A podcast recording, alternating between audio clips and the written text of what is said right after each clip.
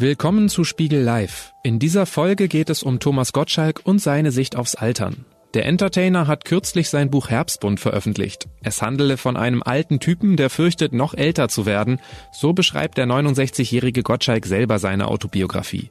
Im Gespräch mit Spiegelredakteur Volker Weidermann erzählt Gottschalk, wieso Shitstorms in den 90er Jahren noch kein Problem waren, was er an Literaturkritiker Marcel Reich-Ranitzky schätzte und warum das Alter für Menschen oft zur Krise wird.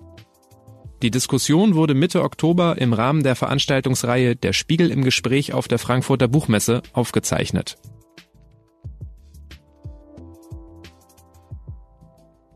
Er war der Lieblingsentertainer von Marcel Reich-Ranitzky. Er ist Gastgeber einer Büchersendung im deutschen Fernsehen. Er hat seit zwei Bestseller geschrieben und seit spätestens einem Jahr ist er bekennender Leser und Fan des aktuellen Nobelpreisträgers. Äh, ich würde sagen, mehr als er kann man auf dieser Buchmesse gar nicht zu Hause sein. Herzlich willkommen, Thomas Gottschalk. Donnerwetter, Dankeschön. Da hast du aber schön die drei Gründe, die mich sozusagen rechtfertigen für diesen Auftritt, schön zusammengefasst. Ja, dabei waren es schon sogar vier. Allerdings, wir reden aber von was anderem, oder? Handke? Handke. Naja, also ich habe ich hab vorher einen Satz, ich bin ja jetzt auf Tour hier, ich habe vorher einen Satz aus meinem Buch zitieren müssen. Da hätte der Handke zehn Seiten gebraucht dafür. Also die Langsamkeit, die mich bei ihm fasziniert hat, die liegt mir nicht. Und bei mir geht es ja auch um äh, die leichten Dinge des Lebens. Ich sehe jetzt erschreckend viele junge Menschen hier. Ähm, ich habe eigentlich ein Buch für die reifere Generation geschrieben, aber die älteren Herrschaften sind ja alle Fotografen. Gibt es hier irgendjemand in meinem... Gott, Gott sei Dank, bleibt bei mir bitte. Echt, ja? Aber wir, dann werde ich dich direkt ansprechen. Weil du verstehst mich, der Rest hört nur zu. 21. Juli. Bist du älter oder jünger? Na, ungefähr gleich. Sommer, Sommer. Summer of Love. Was ist so aus deiner Erfahrung so, dass die Altersgrenze, die Gottschalk-Altersgrenze? Äh, des das, Kennens? Das ist ganz unterschiedlich. Ich erlebe ja, der erste geht schon, so schlimm war's doch nicht, oder? ähm, es gibt für mich so erschreckende Momente, wo so eine Zwölfjährige auf mich zukommt und dann kreischt, ich kenne dich von Germany's Next Top Model. Das ist natürlich bitter. Aber ich kann mich nicht beklagen. Es geht mir in meinem Leben auch nicht darum, möglichst oft erkannt zu werden, weil die Begeisterung darüber, Selfies zu machen, die legt sich irgendwann. Und ähm, ich weiß natürlich, dass ein Großteil der Deutschen in Anführungszeichen mit mir aufgewachsen ist. Am liebsten sind mir die, die mich so in den 70ern, 80ern in München im Radio gehört haben, weil ich eigentlich glaube, im Radio den meisten Spaß hatte im Leben. Und dann hatte ich das große Glück, dass ich natürlich zu einer Zeit Fernsehen gemacht habe, wo ich sozusagen alternativlos war. Ähm, heute hast du einfach, wenn du an Unterhaltung, wenn du an Medien denkst, eine dermaßen Reizüberflutung. Aber wir beide erinnern uns noch, dass bis 17 Uhr, wenn du den Fernseher angemacht hast, Testbild gezeigt wurde. Und dann hast du, wenn es dann losging, die Wahl zwischen zwei Programmen gehabt. Und wenn dir das eine nicht gefallen hat, musstest du aufstehen und musstest dann zum Apparat gehen und hast dann rumgedreht, dann ist das Bild gelaufen, dann ist die Antenne verrutscht, dann sagst du, bleib ich lieber sitzen. Das ist der Grund, warum ich heute weltberühmt bin. Schön, hat geklappt. Äh, ich bin natürlich auch mit dir aufgewachsen, äh, wie wir alle. Und dann irgendwann bin ich dir tatsächlich in der Wirklichkeit begegnet. Und diese äh, Begegnung hat ein Dritter gestiftet, äh, deren Namen, dessen Namen ich eben schon genannt habe. Ich weiß natürlich, wie das äh, gewesen ist, frag dich aber trotzdem, weil ähm, einige hier waren ja nicht dabei. Ja, also es geht in der Tat um Marcel Reich-Ranitzky. Nun ist es so, dass unser einer von diesem leichten, von der leichten Kavallerie des Fernsehentertainments immer so ein bisschen darunter leiden, dass das Feuilleton, wenn sie uns nicht ablehnen, dann zumindest nicht zur Kenntnis nehmen. Und ähm, Marcel Reich-Ranitzky war für mich natürlich eine begnadete Figur, weil ich damals, und das wird einigen von euch auch noch so gehen, dieses literarische Quartett, das ist jetzt nichts gegen dich, verstanden habe als durchaus eine unterhaltende Sendung. Wenn du Karasek, Reich Ranitzky, es gibt eine Gnaden, eine begnadete Ausgabe, da war der Everding noch dabei und Frau Löffler, das war ja Kabarett auf hohem Niveau, wenn dieser, wenn dieser alte Mann da getobt hat. Das war auch lustig. Und als ich eines Tages gehört habe, dass Reich Ranitzky zu mir in die Late-Night-Show kommt, konnte ich mein Glück gar nicht fassen. Das war noch vor unserer Zeit. Und dann hatten wir am gleichen Abend Theresa Orlowski. Das war damals, die Älteren werden sich erinnern, so eine Pornotante. Und dann habe ich das ihm, dann musste ich das ihm irgendwie beibringen. Nachmittag habe ich gesagt, Herr Ranitzky, wir haben eine Dame, die kommt, na ja, Sie würden sagen, aus dem leichteren Gewerbe, die macht Pornos im Fernsehen. Das ist großartig, hat er gesagt. Und dann, und dann hat er sie, und dann ist er auch nicht, der ist auch nicht, als sie am Abend dann da reinkam in so einem, in so einem Lederrock, ist er auch nicht geflüchtet. Hat er, dann saß sie ihm gegenüber, die Ohren fingen so langsam an zu glühen und hat er durchaus mit einer Fachflagge gegrenzt, hat er gesagt, äh, sagen Sie, zeigen Sie in den Filmen auch Selbstbefriedigung? Und dann hat die gesagt, ja klar, das ist interessant. Also, ihm war ja nichts Menschliches fremd und Literatur hat, und das habe ich von ihm gelernt, ja auch sehr viel aus meinem Geschäft, nämlich sie muss unterhalten, sie muss fesseln. So wie ich versucht habe, Leute ans Fernsehgerät zu binden, hat eben Ranitzky von seinen Autoren gefordert, dass sie ähm, Menschen ans Buch fesseln. Aber das war sozusagen also das Vorgeplänkel. Und dann habe ich tatsächlich, ich weiß nicht, war es der 60. oder 70. irgendein Festakt in der Frankfurter Paulskirche. Da haben die mich angefordert als Redner. Habe ich das kann doch nicht sein. Vor mir war Friedrich von Weizsäcker und nach mir war Frank Schirmacher und ich in der Mitte. Dachte ich, das ist ein schönes Sandwich. Und und da habe ich zum ersten Mal in meinem Leben richtig Schiss gehabt, weil ich ja jetzt gehe ich da hin. Von den 150 Leuten, die da sitzen, kennen mich vielleicht 30, weil die ja alle irgendwo aus dem Literaturbereich kamen. Da saß die Creme der deutschen Literatur in der Frankfurter Paulskirche. Denke ich, was mache ich hier? Und ich hatte vorher noch überlegt, ob ich mir irgendeinen Germanistikprofessor suche, der mir bei der Rede hilft. Aber habe ich dann gedacht, nee, wenn ich eine Chance habe, dann einfach nur dass ich da so bin, wie ich bin. Und du merkst, und das ist eine Lehre, die ich mir da auch mitgenommen habe, Leichtigkeit, Fröhlichkeit und Blödsinn funktionieren überall. Egal, ob da Literaten sitzen oder Gynäkologen, ist das Gleiche. Aber alles in allem, wenn du, wenn du die Leute so mitnimmst und sagst, ach komm, jetzt machen wir einen auf fröhlich und das ist das, was ich äh, auch dem Ranitzky verdanke, dass er, das wirst du mir bestätigen können, auch immer Entertainer war. Der hätte ja auch Nein sagen können. Der kam zu Wetten das. Und da war in der gleichen Show war der Will Smith, dieser, dieser Schauspieler. Und dann hat der gerappt. Und dann habe ich mit dem so einen Rap gemacht. Und da, da saß der Marcel da. Der hätte auch sagen können, was treiben die da. Er war zu begeistern für eine gewisse Leichtigkeit. Und das fand ich toll an dem. Und da habe ich gemerkt, das hat mir unheimlich viel gegeben, dass da ein Bogen da war. Und als ich richtig gerührt war, weil ja viele gedacht haben, der Gottschalk, der wanzt sich daran an den und der, der versucht da irgendwo so ein bisschen ähm, da sich da äh, dra dran zu hängen als äh, Marcel Reich-Ranitzky gestorben ist und mir sein Sohn Andrew dann eine Mail geschrieben hat, ob ich am Grab von seinem Vater was sagen würde, habe ich wieder dieses Gefühl gehabt, Mann, das ist auch ein bisschen, das stimmt irgendwie nicht. Da haben die, aber das war ihnen ein Anliegen und da habe ich wirklich gemerkt, dass es eine Verbindung zwischen ihm und mir gegeben hat. Und ich muss sagen, von den jungen Leuten hier, wenn einer die deutsche Geschichte verstehen will, ohne sich dabei zu langweilen, ohne sich dabei in irgendeiner Form auch zu grausen, dann muss man die Lebensgeschichte von Marcel Reich-Ranitzky lesen. Es gibt keine bessere Zusammenfassung der deutschen Geschichte äh, des letzten Jahrhunderts, sage ich mal, als bei ihm.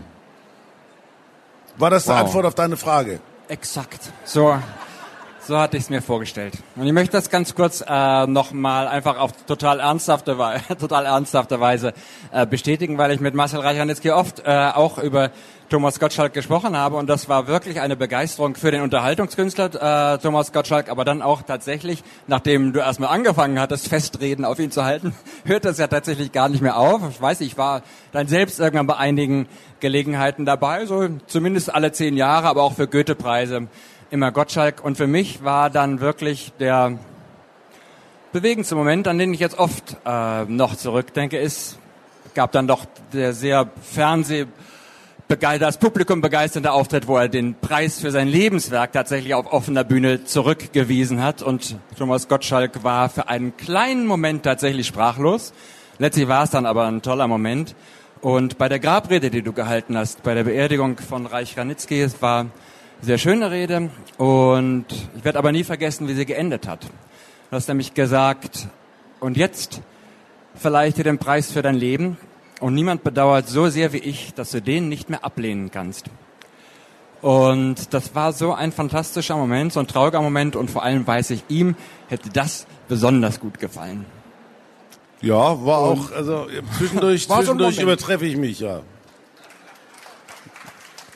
Und jetzt hast du also selbst eine Büchersendung und du hast eben von Schiss auch ges äh, gesprochen, dass du hattest, als du das erste Mal eine Rede in der Paulskirche zwischen gelehrten Herren halten durftest. Bei dieser Büchershow habe ich in deinem Buch erfahren, gab es am Anfang in der Konzeptionsphase auch so etwas wie Angst, obwohl du andererseits sagst, wer Angst hat, gehört nicht ins Fernsehen.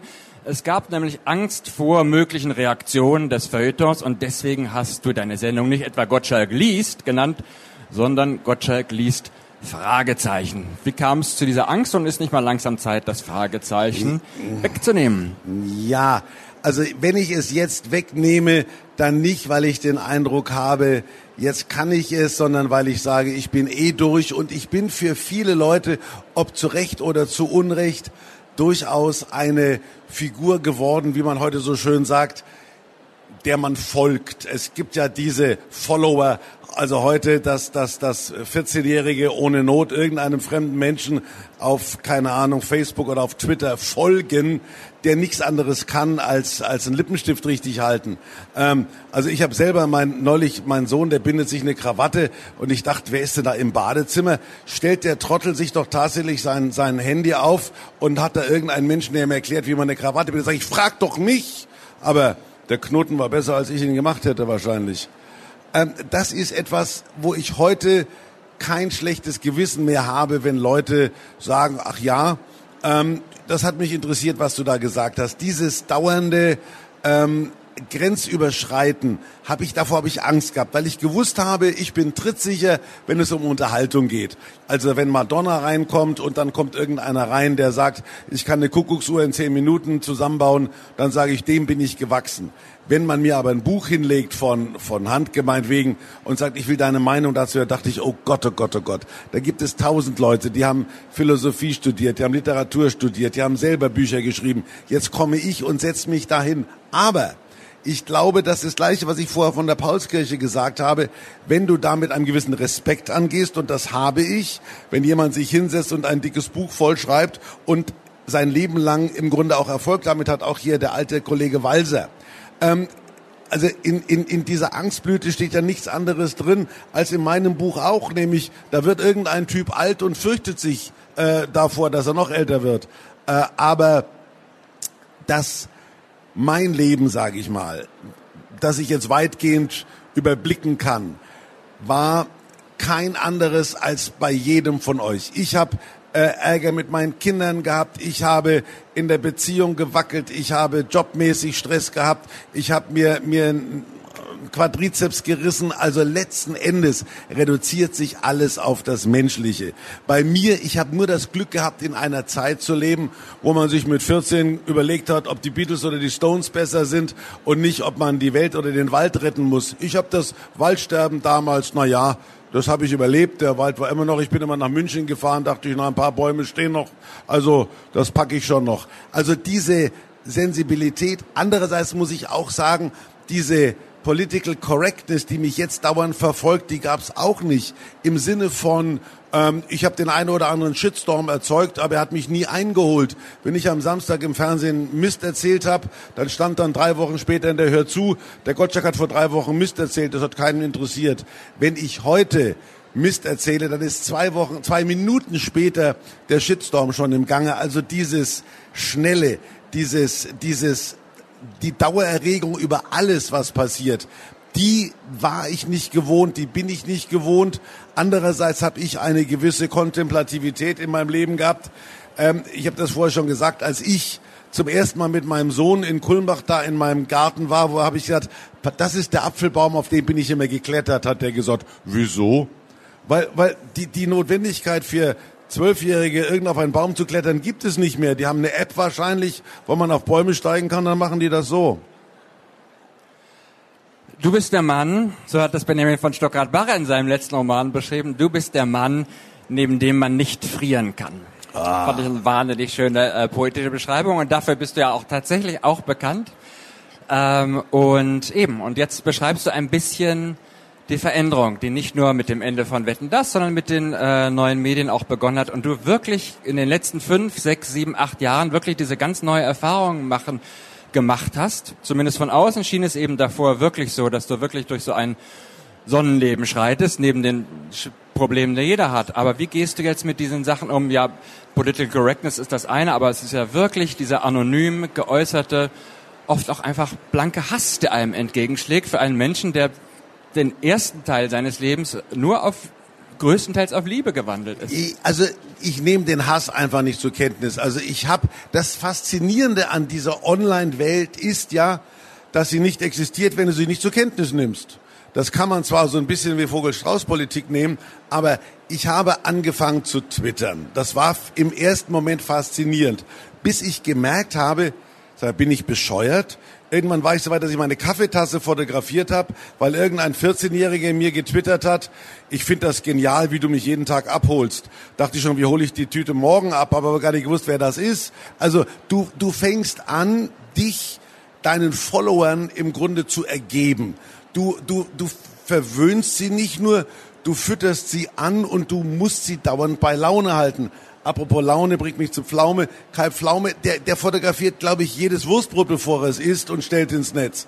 Und dann sage ich, das ist, das kann nicht mein Leben sein, dass ich irgendwelchen Menschen dadurch, meine, meine, meine Wurstbrote sind ja auch nicht dicker als deren.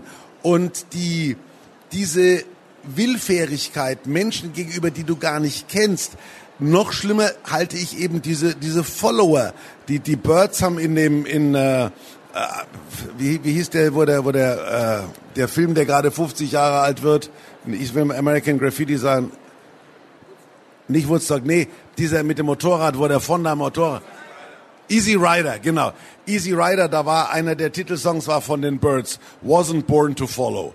Das war so ein Motto. Wir, wir rennen nicht jedem Arsch hinterher. Heute rennen Millionen Ärsche anderen Millionen Ärschen hinterher. Und das begreife ich nicht. Also äh, ich, hab, ich weiß gerade, ich will ja niemand beleidigen, aber ich war gerade neben Katie Hummels gesetzen, gesessen, die Frau von unserem Fußball. Da haben sie mir so vorgestellt, das ist eine, das ist, die hat unglaublich viele Follower, das ist eine Influencerin. Ich habe mir die angeguckt, habe gesagt, echt, wie mein Sohn vorm Apfelbaum. Aber Influencer. Naja, nein, nein, nein. So war das nicht gemeint. Nix gegen Frau Hummels. Aber, aber das, das, das ist das, was mich heute nicht nur fasziniert, sondern, weißt du, wir haben damals, dein Buch zum Beispiel, wenn man liest, wie sehr Grass und wie Ranitzky quasi die Nation, ein neues Buch von Günter Grass war ein Thema. Ich bin hier bestimmt nicht der Fürsprecher der Literatur und, und, und deren Einfluss auf die Menschheit, aber der Böll, diese fürsorgliche Belagerung damals in Zeiten des Terrorismus, das waren Themen. Heute Katie Hummels. Aber das, und da sage ich, da ist, ich bin kein Kulturpessimist, aber ich sage, da ist was verrutscht. Dann lass uns doch mal über Rilke sprechen. Gell? Wir beide. Ja, der gleiche Jahrgang, komm her. Wir haben den gleichen Friseur. Easy. Ich erzähle dir nachher eine kurze Anekdote ne, um, bezüglich des Alters. Genau, vor allen Dingen mit Tote, du. Also, Entschuldigung, war, war nichts gegen... War nötig, ja, alles klar, es können noch mehr auf die Bühne kommen. Guck mal, ähm, aber so sehen Männer meines Alters heute aus. Das Buch, wollen wir kurz über das Buch reden? Oder? Ähm, wir sind auf der Buch... Herbstbund. Also das ist ja, Entschuldigung, aber das ist ja nun wirklich das Thema, dass du und ich und wir alle, die, die irgendwo merken, scheiße, wir werden alt. Aber wir, wir, wir merken das nur, wenn wir in den Kalender gucken. Du hast deine T-Shirts auch noch nicht weggeworfen, du solltest es tun. Aber ich habe, wir, wir sagen, wir sagen ja selber, verstehst, wir hören die gleiche Musik. Wir, wir fahren ja nicht mit Sarah Leander in die Grube, sondern mit Led Zeppelin. Wir sind in irgendeiner Form glücklich gewesen mein Vater hat zwei Weltkriege überlebt. Wir sind mit Woodstock groß geworden und haben überlegt, mögen wir die Beatles oder die Stones besser. Also die Leichtigkeit unseres Seins, dafür können wir ja nichts. Aber ich glaube, wir haben die besten 70 Jahre erlebt, die Deutschlands jemals zu vergeben hatte. Und da können wir nicht dafür. Das ist einfach so. Und deswegen sind wir auch so entspannt. Die, ich habe ja gerade vorher, ich, als, ich gekam, als ich gekommen bin, das erste, was ich gehört habe, war Katastrophe. Bin ich gleich geflüchtet. Aber das ist, das ist ja leider so, dass unsere Kinder nicht verzweifeln. Nö, überhaupt nicht. Du hast es ja vorher angekündigt. Wir waren so im Backstage-Bereich. Macht, macht dir keine Sorgen. Fragen brauche ich nicht. Ach so. Nein, aber, Aber ja, da, aber dann da- lass mich doch ins Buch kurz äh, eingreifen, weil das ja mein, nach meiner Lektüre des Buches äh, genau um ein, diesen Bruch geht von dieser unglaublich äh, glücklichen Generation, 70 Jahre Glück und dann wacht man eines Morgens auf und es könnte die Technik des Wegmoderierens, die du so schön beschreibst, alles was eben nicht in dieses sonnige Bild passt, wegmoderieren, aussitzen, Da muss ich nicht Sie leider unterbrechen. Das, das ist so nicht richtig. Also die Problematik, du hast natürlich, was die Frage betrifft, weiß ich, was du meinst. Aber wir hatten ja nicht 70 Jahre Glück. Du hast auch Ärger zu Hause gehabt. Du hast auch Stress gehabt. Wir hatten den Stress, den jedes Leben mit sich bringt. Aber wir waren aufgrund unserer Lebensumstände besser in der Lage, damit umzugehen. Wir haben die Lösung nicht gegoogelt. Wir haben äh, unsere Mädels irgendwo angelabert und haben uns dabei vergaloppiert, aber wir haben nicht getindert. Wir haben in irgendeiner Form die, sage ich mal, den die Kraft, die wir aus unserem Leben bezogen haben, auch gebraucht, um mit dem umzugehen, was das Leben von jedem fordert. Ein Leben zwischen 1950 und 2020 ist nicht einfacher als ein Leben früher oder nachher. Eine Ehe ist auch nicht einfacher. Das einzige Problem ist, dass früher hieß, bis dass der Tod euch scheidet, sind dann mit 40 gestorben und wir hängen bis 70 noch rum. Also das ist ja auch nicht fair. Aber alles in allem, ähm, das ist, das ist die, das ist die ähm, Situation, dass ich einerseits sage, wir hatten die Möglichkeit in unserer Jugend so viel Kraft zu sammeln und so eine entspannte Lebensgrundlage uns zu basteln, dass wir für den Rest unseres Lebens damit besser klargekommen sind als diese verunsicherten, was machst du, wenn dir dein Influencer abhanden kommt? Dann stehst du doch zu Hause und sagst, shit, wem soll ich followen? Ah, Ich hab's aber doch, weil ich hab's genauso verstanden, aber dann gibt es trotzdem sozusagen die Momente in dem Buch, wo genau diese Kraft des Wegmoderierens, die ja genau daher kommt, eben irgendwann nicht mehr funktioniert. Und das ist doch, so habe ich das Buch gelesen, so steht's glaube ich auch einfach drin, das ist der krisenhafte Moment, mit dem das Buch beginnt. Ja, klar.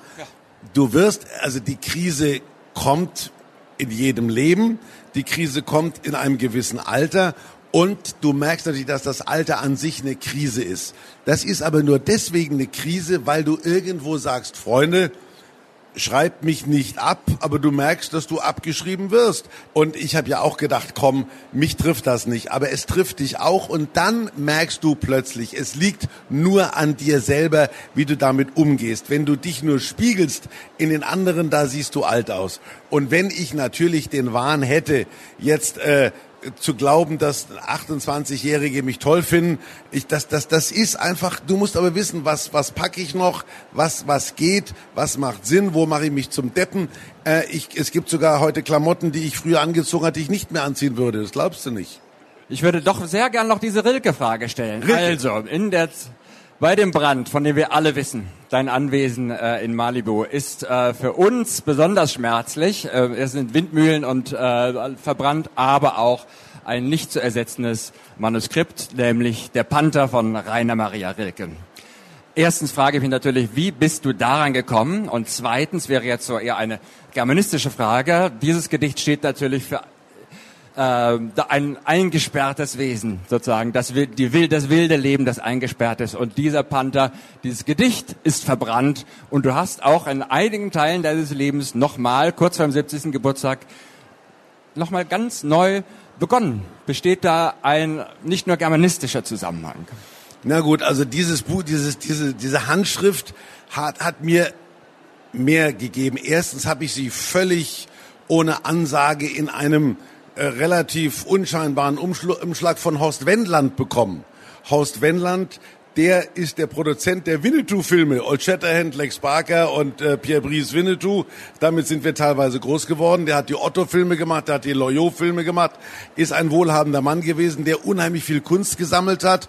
Aus welchem Grund auch immer er mir diese Handschrift geschenkt hat, ich weiß es nicht. Ich habe die weder irgendwo ersteigert, noch habe ich sie gekauft, weil sie mir so viel bedeutet hätte.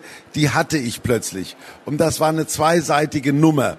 Und dann habe ich die gerahmt. Auf der ersten Seite war dieses Gedicht, wo der Rilke noch so mit Hand mit Hand äh, paar Sachen ausgebessert hatte, ein Wort drüber geschrieben hatte. Schwer zu lesen, aber wir haben ja noch Sütterlin gelernt, also die die die Deutsch hieß das damals mit mit mit Federhalter immer so geschrieben. Also ich konnte es lesen und auf der zweiten Seite hat der Rilke dieses Gedicht irgendeiner Frau vermacht und hat geschrieben ein Gedicht aus jenen Tagen äh, du als Erste hättest es haben sollen. Ähm, und dann schreibt er, dann, dann wanzt er sich ein bisschen an die hin und dann schreibt er irgendwie, wenn ich reich wäre, würde ich dir einen Hund schenken, aber ich bin arm. Habe ich gedacht, du Sausack. Da hat er irgendeine reiche Witwe da voll gelabert und hat er gedacht, na ja, vielleicht kann man da die ein bisschen anzapfen, weil Kohle hat er ja nie gehabt. Und da merkst du, dass eben auch so ein Geistesriese wie Rilke auch nicht anders als ich, denn im richtigen Moment die Geige rausholt und dann ein bisschen äh, so die, die, der, den Schmalz triefen lässt. Also die rechte Seite war der Mensch Rilke, die linke war das Genie Rilke und die hing bei mir im Treppenhaus. Und immer wenn ich da raufgegangen bin, habe ich so ein Stückchen gelesen, habe mir es immer wieder angeguckt. 1902 hatte, also war das Datum drunter, erinnere ich mich. Und das das, ich habe, da ist viel verbrannt, wo ich, vieles habe ich auch vergessen. Ich hatte auch ein paar Turnschuhe, da hat mir irgendein Künstler Abbey Road drauf gemalt gehabt, also die Beatles, wie die über diesen Zebrastreifen da gehen in der Abbey Road. Also das war für mich ähnlich schmerzhaft, aber nicht ganz so schmerzhaft wie der Rilke. Aber einfach Sachen, die unwiederbringlich sind, das ist das. Äh, meine Geburtsurkunde, die habe ich aber wiederbekommen im gleichen Datum, so eine Scheiße. Aber auf jeden Fall auf jeden Fall war das, wenn alles weg ist, dann bist du, du sagst, es kann gar nicht sein. Ich habe da ja auch 20 Jahre, wenn ich da diese Einfahrt hochgefahren bin, da stand dieses Haus und du hast da wirklich so eine Form von von Film, wenn ich die Auffahrt hochfahre, steht das Haus immer noch da. Und dann musst du so machen, dann ist es weg. Also ab, absurd war das. Aber kann passieren. Und da kannst du auch nicht lange jammern. Und ich habe ja in dem Buch auch einen, finde ich, sehr philosophisch äh, tiefsinnigen Vergleich gefunden, weil das mit Wetten das, was ja viele von euch noch kennen, du überlegst da und wieder rauskommst aus der Nummer hier, ne? Du überlegst da und wieder rauskommst, ob das auffällt, wenn du gehst. Ne, ne, sie, sie hier. Du, du kannst dich jetzt, ich nein, auch, keine ich auch. Sie guckt immer rechts, rechts kommt sie nicht raus, links kommt sie nicht raus mit ihrem Rucksack.